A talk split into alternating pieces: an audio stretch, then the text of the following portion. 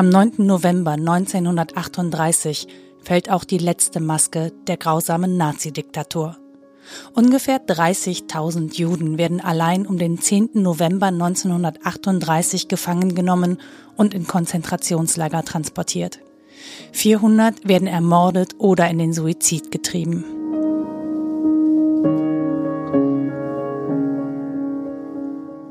Die Zeit rennt und ich komme nicht hinterher mit Lesen, Schreiben, Vertonen. Aber den 9. November wollte ich nicht unkommentiert lassen. Eigentlich fehlen noch drei Ausgaben der Kameradschaft in diesem Blog.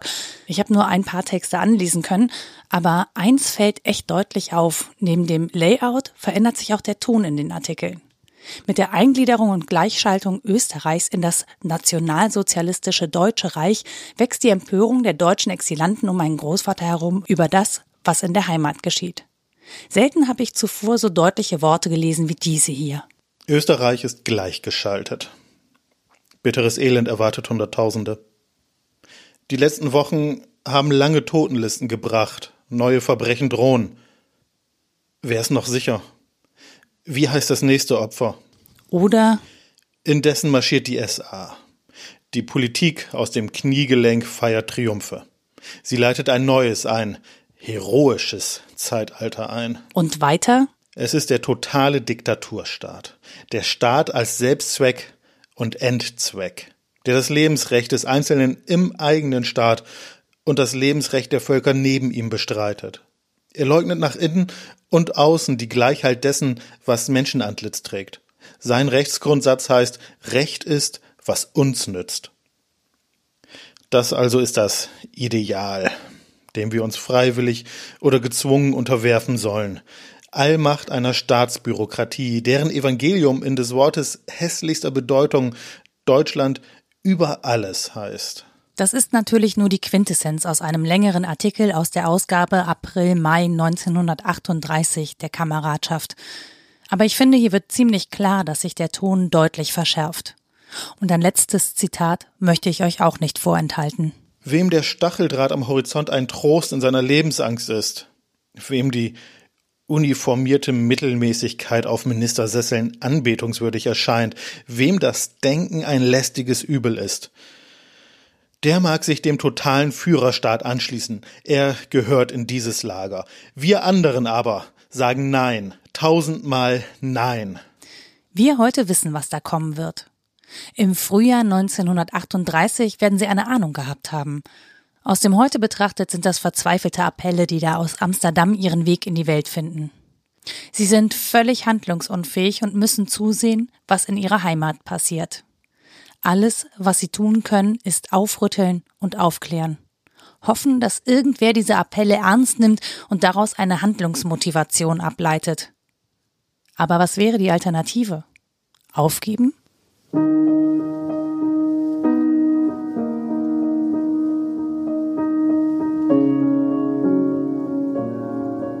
Ich würde so gerne mit meinem Großvater sprechen, würde so gerne wissen, was sie damals gedacht haben, als sie von den Grausamkeiten erfahren haben, die in der Nacht vom 9. auf den 10. November 1938 an den Juden verübt wurden.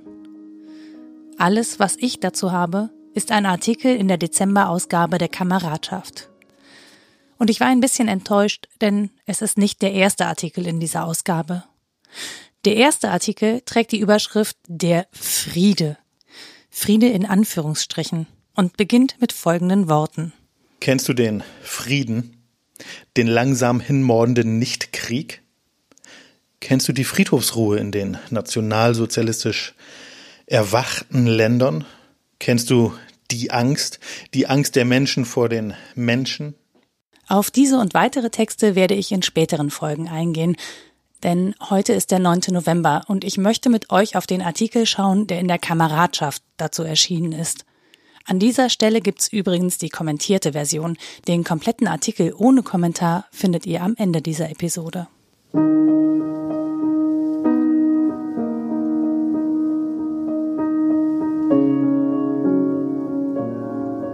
Heute sprechen wir von Novemberpogromen oder Reichspogromnacht. In dem Artikel und dem Augenzeugenbericht gibt es noch kein Wort dafür. Dort ist von Pogrom die Rede. Aber die Verfasser sind sich einig, dass dieses Wort sogar noch verharmlost, was wirklich passiert ist. Sie schreiben, die ganze Welt ist tief erregt über das, was in Deutschland geschieht. Das Wort Pogrom ist in aller Munde. Man glaubt damit die Ausschreitungen als besonders barbarisch zu kennzeichnen. Aber man erkennt nicht, dass das, was da geschehen ist, schlimmer ist als ein Pogrom. Denn Pogrome, so die Verfasser, seien Affekthandlungen. Und sie seien Einzelhandlungen, die nur an einer Stelle vorkommen. Was aber in der Nacht vom 9. auf den 10. November 1938 passiert, geschieht nicht im Affekt. Im Gegenteil. Im Artikel heißt es dazu, die Aktionen in Deutschland wurden nicht von sinnlosen Volksmassen ausgeführt. Sie waren kalt berechnet und planmäßig organisiert. Sie sind ein Glied in einer Kette gewollter und berechneter Maßnahmen. Sie sind kein Ergebnis des Volkszornes. Die Menschen waren zur Ausführung befohlen, die Häuser listenmäßig bezeichnet. Die Zahl der Stürmer, etwa 15 für jedes Haus, waren vorher ausgesucht und bestimmt. Die Aktionen setzten zur gleichen Stunde ein. Sie erfassten jede Stadt. Es wurde jedes Geschäft zerstört, fast jede Privatwohnung heimgesucht. Es wurde jede Synagoge, sogar jedes kleinste Gebetshaus angezündet. Fast alle Männer zwischen 17 und 70 Jahren wurden verhaftet. Man brachte sachgemäßes Werkzeug mit. Was ich an der Stelle interessant finde, ist, dass im Folgenden der Blick nicht auf den jüdischen Opfern bleibt, sondern der Blick schwenkt um. Schwenkt auf diejenigen um, die zugeschaut haben. Und diejenigen, die gezwungen sind, an der Ausführung mitzuwirken. Und ja, das klingt in unseren Ohren heute lächerlich und absurd und marginalisierend in Bezug auf das, was den Juden angetan wurde und was das am Ende bedeutete. Nämlich, dass Millionen Menschen allein deshalb vergast wurden, weil sie jüdischen Glaubens waren. Aber vielleicht müssen wir das aus der Zeit herauslesen, auch wenn es mir schwerfällt. Ich war ja nicht dabei. Es heißt also weiter, die SA-Männer taten alles befehlsgemäß. Gewiss, es ist mancher Rohling dabei gewesen, dem die Zerstörung Freude machte. Aber von selbst hätte auch er es nicht getan. Und man täusche sich nicht, es ist mancher in der SA, der drin sein muss, der nicht mehr heraus kann. Und mancher brave Familienvater, mancher Arbeiter wurde nachts aus dem Bett durch Befehl geholt und tat widerwillig, was er verabscheute, aber zu weigern nicht wagen durfte. Es waren keine Affekthandlungen, sondern ausgeführte Befehle. Bei Pogromen ist es vorgekommen, dass sich den sinnlosen Zerstörungen Vernunft entgegenstellte, dass Menschen schützend, abwehrend eingreifen konnten. Hier war das unmöglich. Weder Mitleid noch Abwehr noch Abscheu durften sich melden. Keine Hand durfte sich zur Hilfe rühren, die es gern getan hätte. Tatenlos, machtlos, geknebelt musste der Anständige, der Gutwillige dabei stehen. Was im Menschen zerstört wird, der so zusehen muss, ist unausdenkbar. Für mich liest sich das wie der Plan eines grausamen Sadisten. Es sollen nicht nur Juden massenweise erniedrigt, zerstört und in Vernichtungslager transportiert werden, der Vernichtungswille ist noch viel größer als das. Es soll ein Exempel statuiert werden. Es ist ein Feldzug gegen das Gewissen, gegen mögliche Widerstände, ein Machtspiel, das auch dem Letzten zeigen soll, Du kommst hier nicht raus. Wir können dich ebenso leicht zerstören, wie wir sie zerstören. Und vielleicht dürfen wir an der Stelle auch nicht vergessen, welche Nachwehen es noch aus dem Ersten Weltkrieg gab. Dass viele der Männer bereits mit Tod und Zerstörung konfrontiert waren, dass sie schon mal auf der Seite der Verlierer gestanden haben, dass sie es gewohnt waren, Befehlen zu folgen, ohne ihr Gewissen dazwischen zu schalten.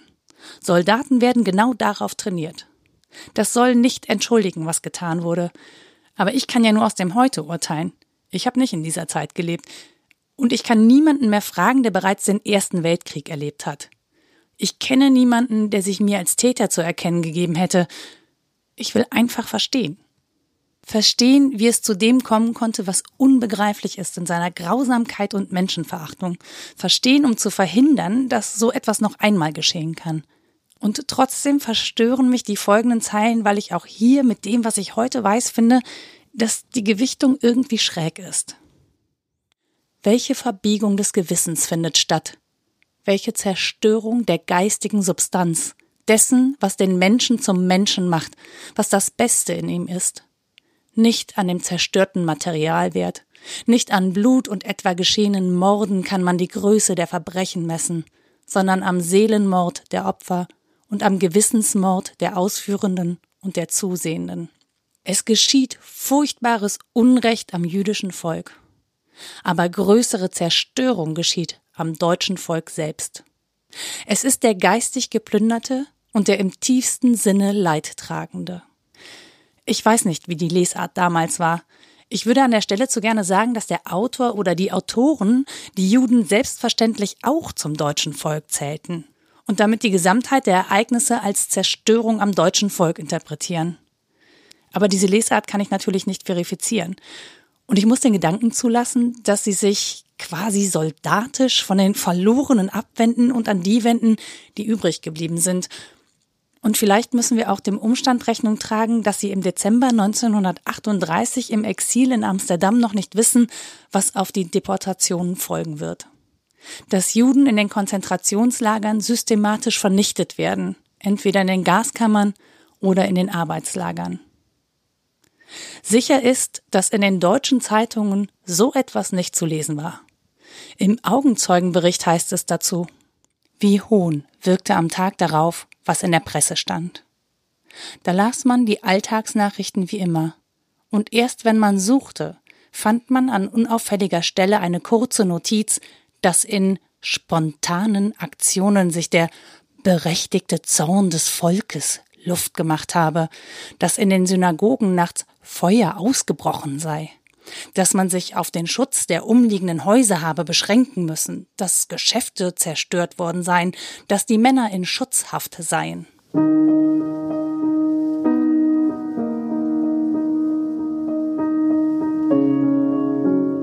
An der Stelle bin ich mir wieder sehr sicher, dass es mehr als wichtig war, dass mein Großvater und seine Mitstreiter eine Publikation wie Die Kameradschaft herausgebracht haben. Dass darin festgehalten wurde, was in Deutschland vor sich geht. Und dass diese Veröffentlichungen auf allen möglichen Wegen nach Deutschland geschmuggelt worden sind. Weil ich es wichtig finde, die Artikel auch komplett zu kennen, habe ich sie euch im Anschluss an diese Folge übrigens noch einmal komplett eingelesen. Also bleibt dran.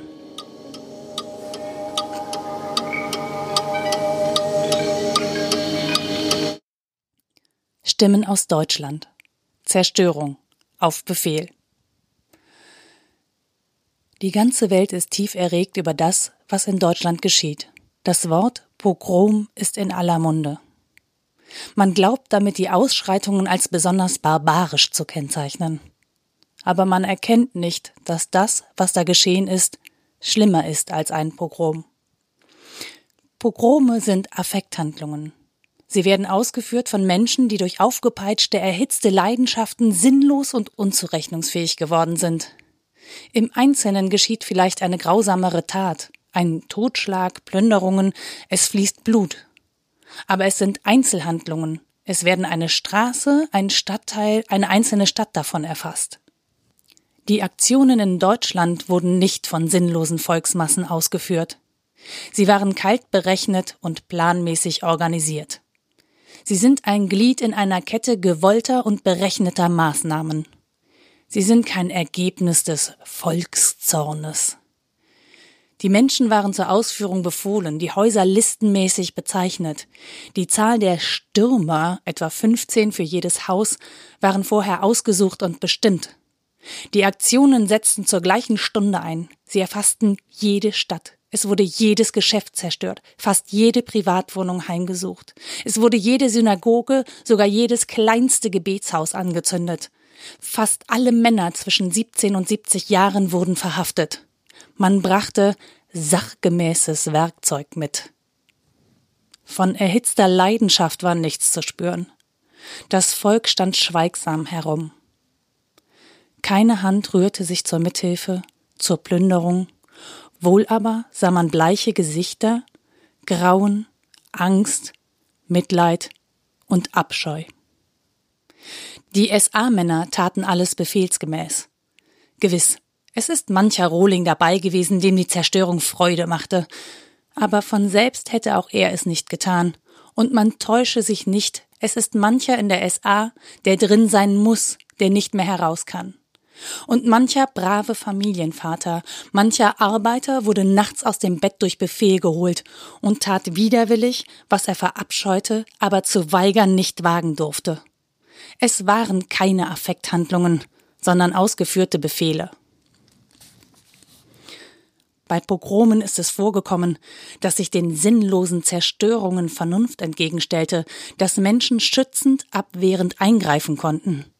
Hier war das unmöglich. Weder Mitleid noch Abwehr noch Abscheu durften sich melden. Keine Hand durfte sich zur Hilfe rühren, die es gern getan hätte. Tatenlos, machtlos, geknebelt musste der Anständige, der Gutwillige dabei stehen. Was im Menschen zerstört wird, der so zusehen muss, ist unausdenkbar. Er verliert nicht nur den Glauben daran, dass in seinem Staat das Recht beschützt und das Unrecht bestraft wird, sondern er verliert jeden Glauben an das Gute im Menschen, seine eigene Selbstachtung wird zerstört, weil er durch Feigheit und Duldung sich mitschuldig macht. Bei Pogromen hat zwar selten die Staatsgewalt eingegriffen zum Schutz der Bedrohten, sie hat oft geduldet, was geschah. Aber hier geschahen die Ausschreitungen auf ihren Befehl, wie in Berlin einige Polizisten ganz offen zugaben. Die Polizei war überall gegenwärtig, aber nicht um die Bedrohten zu schützen, sondern um die Aktion zu schützen. Wenn Affekthandlungen vorüber sind, folgt im Menschen das Aufwachen aus dem Rausch, die Ernüchterung, die Verurteilung durch das eigene Gewissen. Hier kann kein Aufwachen erfolgen. Das Gewissen hat man schon vorher totgeschlagen, seine Regungen verdrängen müssen, sonst hätte man die Tat nicht ausführen können. Und dass das Gewissen nicht aufwacht, dafür sorgt der Staat durch Gutheißung und Heroisierung der Schandtaten. Welche Verbiegung des Gewissens findet statt? Welche Zerstörung der geistigen Substanz, dessen, was den Menschen zum Menschen macht, was das Beste in ihm ist? Nicht an dem zerstörten Materialwert, nicht an Blut und etwa geschehenen Morden kann man die Größe der Verbrechen messen, sondern am Seelenmord der Opfer und am Gewissensmord der Ausführenden und der Zusehenden. Es geschieht furchtbares Unrecht am jüdischen Volk. Aber größere Zerstörung geschieht am deutschen Volk selbst. Es ist der geistig geplünderte und der im tiefsten Sinne Leidtragende. Bericht eines Augenzeugen. Dies ist der Bericht eines Augenzeugen, der den 10. November selbst in Deutschland erlebt hat. Niemand, der es liest, denke, es sei übertrieben. Niemand beruhige sein Gewissen damit, dass er denkt, es sei hier oder dort geschehen. Was in einer Stadt geschah, hat sich in jeder ereignet. Während ich das Geschehene in mein Bewusstsein zurückrufe, kommt es mir so grauenhaft vor, dass ich denke, ich würde es selbst nicht glauben, wenn es mir ein Fremder erzählte. Sobald die Nachricht vom Tode des Gesandtschaftssekretärs in Paris bekannt wurde, erhob sich große Unruhe. Nach den vorausgegangenen Drohungen und bisherigen Erfahrungen wusste man, dass sich Böses über den Juden Deutschlands zusammenziehen würde. Auf den Straßen begann alsbald ein Rennen und Laufen der Hitlerjungen und des Jungvolks. Der eigentliche Schlag brach jedoch in der Nacht los. Zwischen drei und vier Uhr morgens setzten die Aktionen ein, die von uniformierter SA und SS durchgeführt wurden. Sie dauerten bis in den Vormittag hinein in einem Umfang, dem man die genaue Organisation anmerkte. Es wurde keine Stadt verschont. Es wurde jedes jüdische Geschäft zerstört, jede Synagoge angezündet, fast jede Privatwohnung heimgesucht. Wo man eine vergessen hatte, holte man es trotz Goebbels Aufruf zur Einstellung der Aktionen nach. So genau war alles organisiert, dass man aus Versehen sogar in Wohnungen kam, in denen früher einmal Juden gewohnt hatten. Man zerstörte jedes Geschäft restlos bis zum letzten Brett der Ladeneinrichtung. Die Brutalität der Aktionen war unbeschreiblich. Frühere Frontkämpfer bemerkten, dass so etwas nicht einmal im Krieg vorgekommen sei.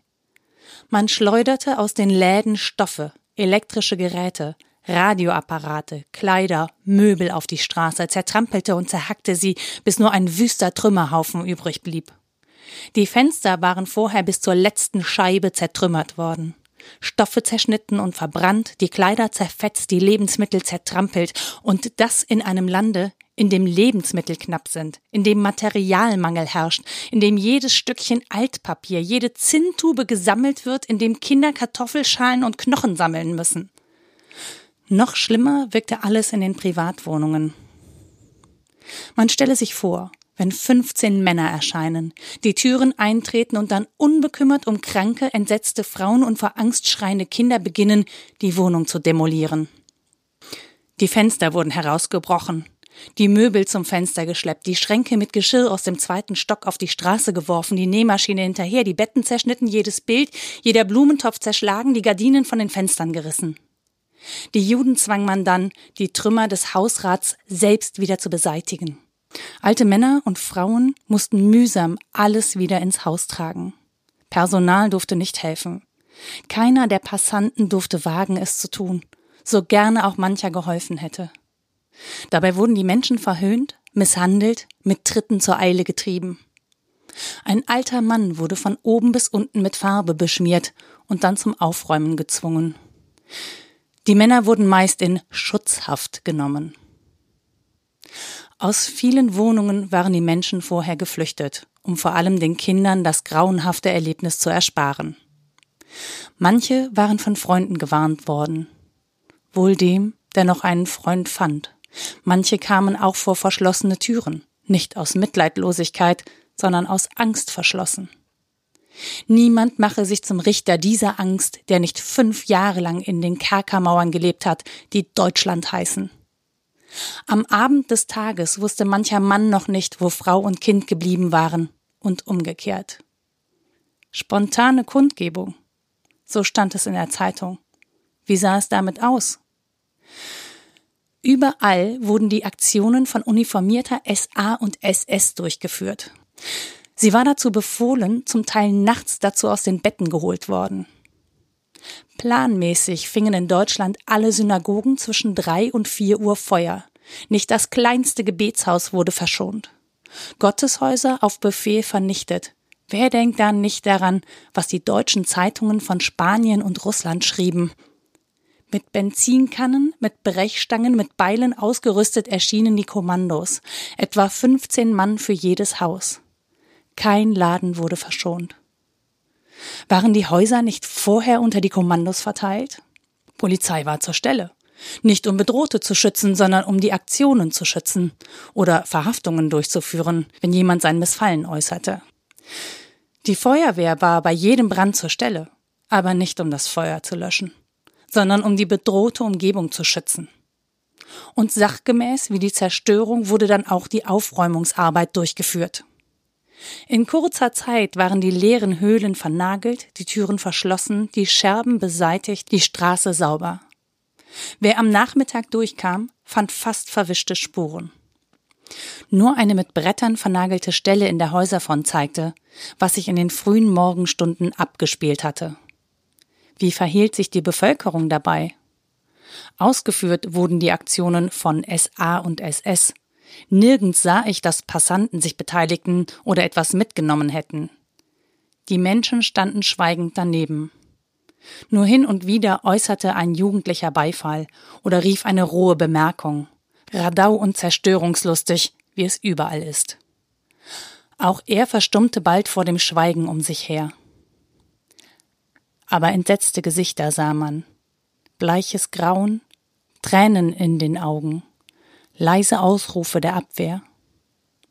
Wer laut etwas äußerte, tat besser, sofort danach im Gewühl der Menschen zu verschwinden, um der Verhaftung zu entgehen. Leise nur wagte man, in Gruppen zu flüstern. Es war, als ob das Entsetzen alle lähmte, ein ahnendes Grauen die Menschen erfasste vor dem, was noch kommen kann, wenn die Bestie ganz entfesselt ist. Was heute hier geschah, kann in nächster Zeit dem Katholiken, dem Bekenntnischristen geschehen. Man lebt ja in einem rechtlosen Land. Wie Hohn wirkte am Tag darauf, was in der Presse stand. Da las man die Alltagsnachrichten wie immer, und erst wenn man suchte, fand man an unauffälliger Stelle eine kurze Notiz, dass in spontanen Aktionen sich der berechtigte Zorn des Volkes Luft gemacht habe, dass in den Synagogen nachts Feuer ausgebrochen sei, dass man sich auf den Schutz der umliegenden Häuser habe beschränken müssen, dass Geschäfte zerstört worden seien, dass die Männer in Schutzhaft seien. Diese Art der Benachrichtigung verschleiert dem deutschen Bürger die Größe, die Grausamkeit, die Tragweite der Zerstörungen. Jeder sieht nur einen kleinen Ausschnitt, nämlich das, was in seiner Nähe in seinem Stadtteil geschehen ist. Er kann die Ereignisse bagatellisieren, sein Gewissen beruhigen, dass es nicht so schlimm sei, denn er selbst sieht ja nicht viel. Auch die Gewissenseinschläferung ist gut organisiert. Organisieren kann man in Deutschland. Man bewundere diese Fähigkeit an sich nicht zu sehr, sondern betrachte lieber, was organisiert wird und zu welchem Zweck. Jeder, auch jeder Jude in Deutschland, verurteilt die Wahnsinnstat in Paris. Aber sie war die Privatterrorhandlung eines Polen. Wie kann man eine Verantwortlichkeit der deutschen Juden konstruieren? Überall, wo Menschen wagen zu sprechen, in ihren Häusern, in kleinen Läden, erklärt man diese Art Rache zu üben, die deutsche Ehre zu verteidigen, als Wahnsinn. Dort geschah ein Unrecht. Hier geschah vertausendfachtes Unrecht. Nicht nur ein Unrecht an Unschuldigen, deren Besitz man zerstört, die man an Leib und Gesundheit schädigt, die man jagt und quält und verhöhnt, es geschieht auch ein Unrecht an denen, die man zwingt, solche Taten wider ihr Gewissen auszuführen die man nötigt zuzusehen, machtlos, ohne helfen zu können, ohne abwehren zu können, ja nur ihren Abscheu, ihre Verurteilung auszusprechen. Wer kann das ertragen, ohne dass sein Gewissen Schaden leidet? Was hier an Gewissenszerstörung geschieht am Deutschen selbst, ist furchtbar und kann sich noch furchtbarer auswirken. Niemand, der sein Volk liebt, kann dies ansehen, ohne Schmerz zu empfinden über das, was am Deutschtum geschieht, wie deutsche Kultur, deutsche Tradition, das, wofür die besten Deutschen kämpften, in den Staub getreten wird. Was soll aus Deutschland werden?